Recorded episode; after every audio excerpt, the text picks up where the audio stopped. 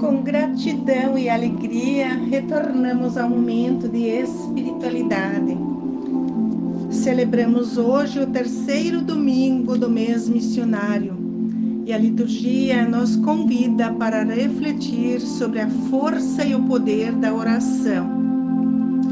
Às vezes somos levados a pensar que Deus se esqueceu de nós e não escuta a nossa oração.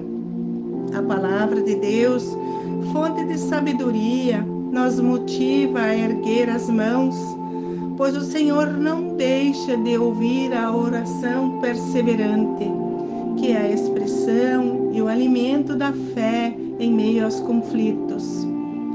Na liturgia de hoje, Jesus conta aos seus discípulos a parábola da persistência, onde uma pobre viúva, diante de um juiz desonesto, insistiu até conseguir convencê-lo que deveria fazer justiça contra o seu adversário. A primeira leitura do livro do Êxodo relata alguns incidentes nas tribos de Israel. Moisés disse a Josué para escolher alguns homens e combater os amalecitas que os ameaçavam. Amanhã eu estarei no alto da colina com a vara de Deus na mão.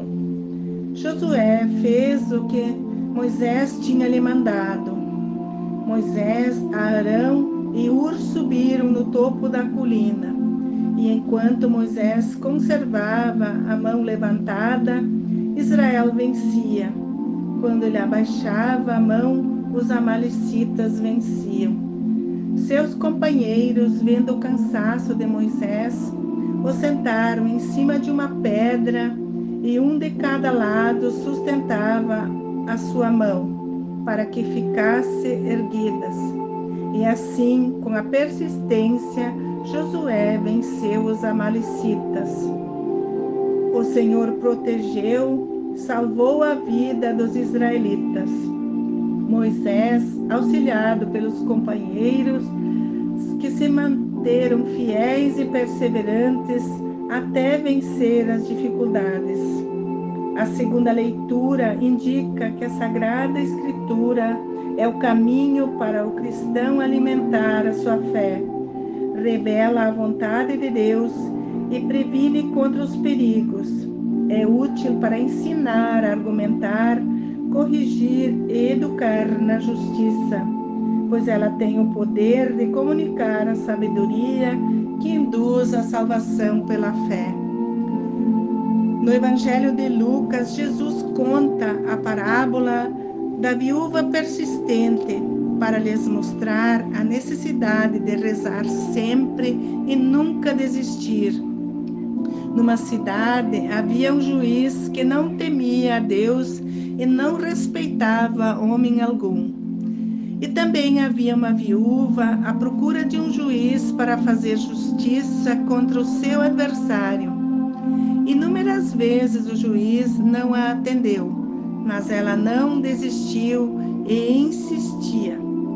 Por fim, o juiz resolveu fazer justiça para que a viúva não o importunasse mais.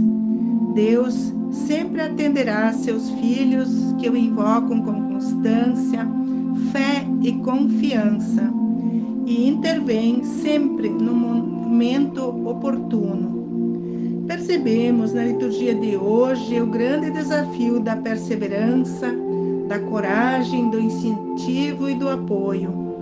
Muitas vezes nós sentimos sozinhos e precisamos de um apoio para persistir. Não é fácil assumir a missão de ser igreja. O texto do Êxodo lembra da luta dos israelitas e do apoio que Moisés recebeu. Quando cansou os seus braços, Arão e Ur o sustentaram. Outro apoio apresentado na segunda leitura é a palavra de Deus lida, meditada, rezada e vivenciada, que se torna uma força na luta da vida. Jesus fala do apoio indispensável da oração e insiste que é preciso rezar sempre, sem desanimar. Ressalta a insistência da viúva que conseguiu arrancar de um juiz insensato o julgamento de sua causa. A persistência da viúva é um exemplo em nossa vida que precisamos ser persistentes na oração. Deus não precisa nos lembrar, mas nós precisamos da oração persistente para não nos afastar do caminho e perder a força da fé que sustenta a nossa vida, para nunca desanimar. Ele nos pergunta no Evangelho de hoje: quando o filho do homem vier, será que ele vai encontrar fé sobre a terra? Não devemos desanimar, devemos levar adiante o projeto do Evangelho